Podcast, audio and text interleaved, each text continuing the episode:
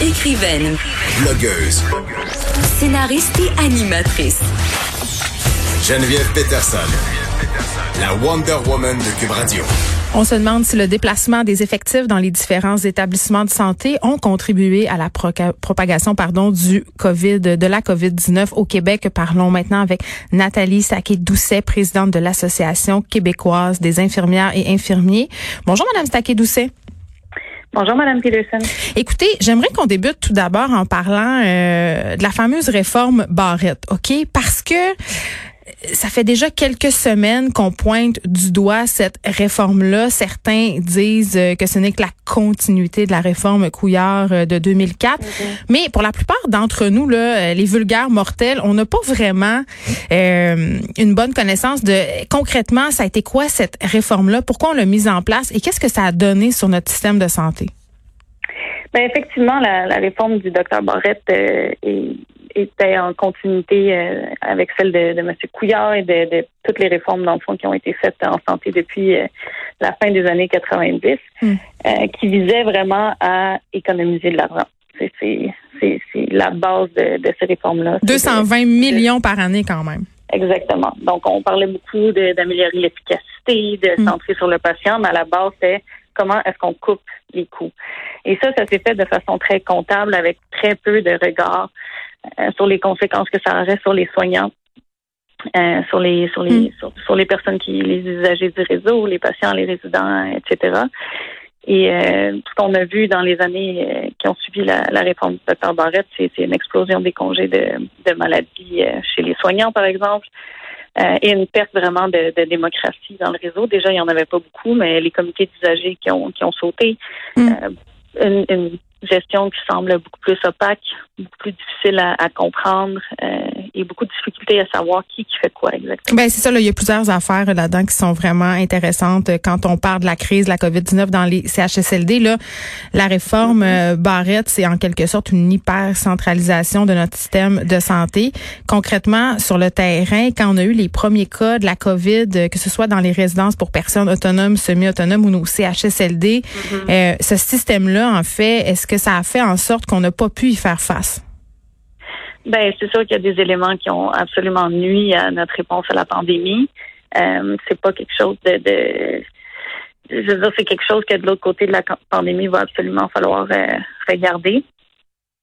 Euh, mais je veux dire, la, mobilité des, du personnel en santé, qui était une des choses impliquées dans la réforme du docteur Barrett, c'est-à-dire la centralisation a créé des plus gros des plus gros établissements en santé et donc on a augmenté la, la mobilité des, du personnel en santé. C'est-à-dire on prend par exemple une infirmière euh, puis ou un infirmier, on le fait travailler quelques jours dans un établissement, ensuite on l'envoie dans un autre hôpital et ainsi de suite. C'est ça? Oui, absolument. Il y a ce côté-là, mais il y a aussi le côté qu'il y a beaucoup de postes à temps partiel.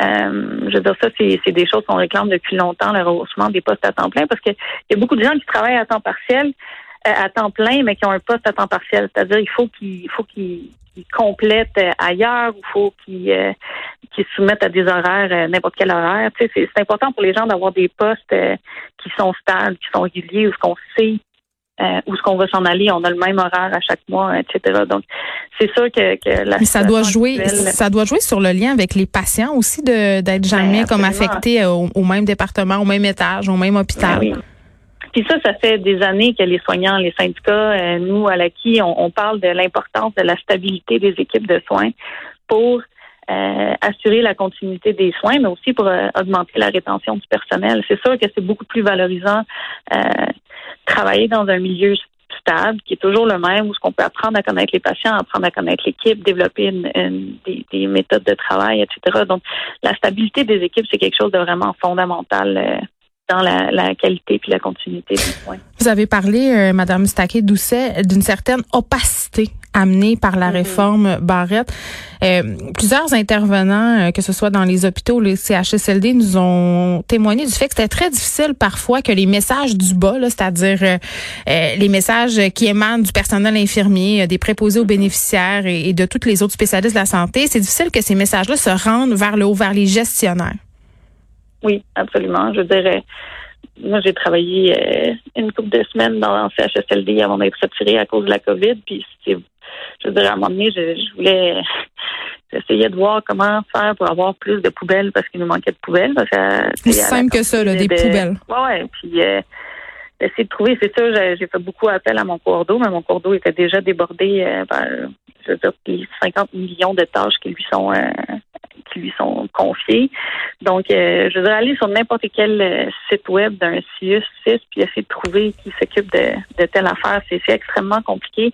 Donc, les messages ont tendance à descendre du bas vers le haut, mais c'est très difficile pour des gens sur le terrain de faire monter des messages, de faire traverser tous ces paliers administratifs-là pour donner un, un, portrait clair de la situation pour le terrain.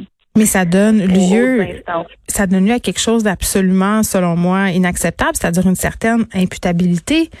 Tu sais, s'il y a mm. tellement de personnes en charge et si rien n'est clair, ça veut dire qu'il n'y a plus personne qui est responsable de rien. Ben, c'est ça. Puis je dirais pas qu'il y a tellement de personnes en charge. De fait, la réforme Barrette a éliminé euh, presque 2000 postes de gestionnaires, si, je me rappelle bien. Euh, et donc, on a perdu beaucoup de gestionnaires qui étaient beaucoup plus proches du terrain. Et là, on a des gens qui se ramassent avec des, mandats fusionnés. Donc, euh, la job de 2, 3, 4, 5, 6 personnes qui sont fusionnées. Donc, c'est impossible. Donc, ouais, même avec les meilleures intentions du monde, les, la quantité de travail est tellement énorme que ça devient très difficile d'accomplir toutes les tâches qui étaient faites par beaucoup plus de personnes auparavant.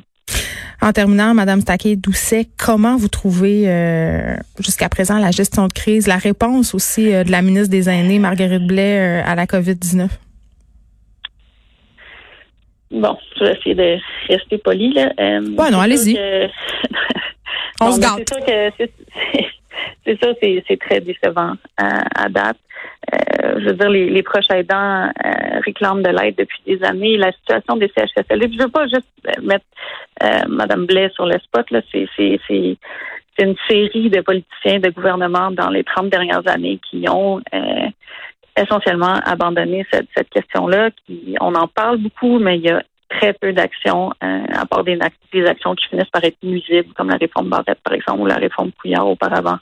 Donc, c'est vraiment, euh, nous, ce qu'on demande à l'acquis, c'est l'établissement d'un comité qui réunirait des usagers, des familles des usagers et des, professionnels sur le terrain, euh, qui permettrait de donner suite à des dénonciations, par exemple, ou à des, des problèmes soulevés par des acteurs sur le terrain, pour qu'on pour empêcher les, nos politiciens puis nos décideurs de détourner le regard parce que depuis 20 ans, peut-être plus, à chaque plusieurs fois par année, on entend des reportages qu'il n'y a pas assez de bains, la nourriture est infecte, il manque de personnel, etc. Donc, à un moment donné, il faut passer des paroles à l'acte. Et pour ça, nos gouvernements des 20, 30 dernières années nous démontrent qu'ils ne sont pas capables d'agir à ce niveau-là. Donc, il nous faut quelque chose, un espèce de watchdog, peut-être un peu quelque chose comme le commissaire à la santé au bien-être, euh, mais qui mais qui traiterait justement de la situation dans les CHSLD et qui doit absolument inclure la voix des proches aidants, la voix des résidents, puis la voix des, des, acteurs sur le terrain, des professionnels de soins. Très bien, Nathalie Staquet, douce présidente de l'Association québécoise des infirmières et infirmiers. Merci. Merci à vous. Bonne journée. De 13 à 15.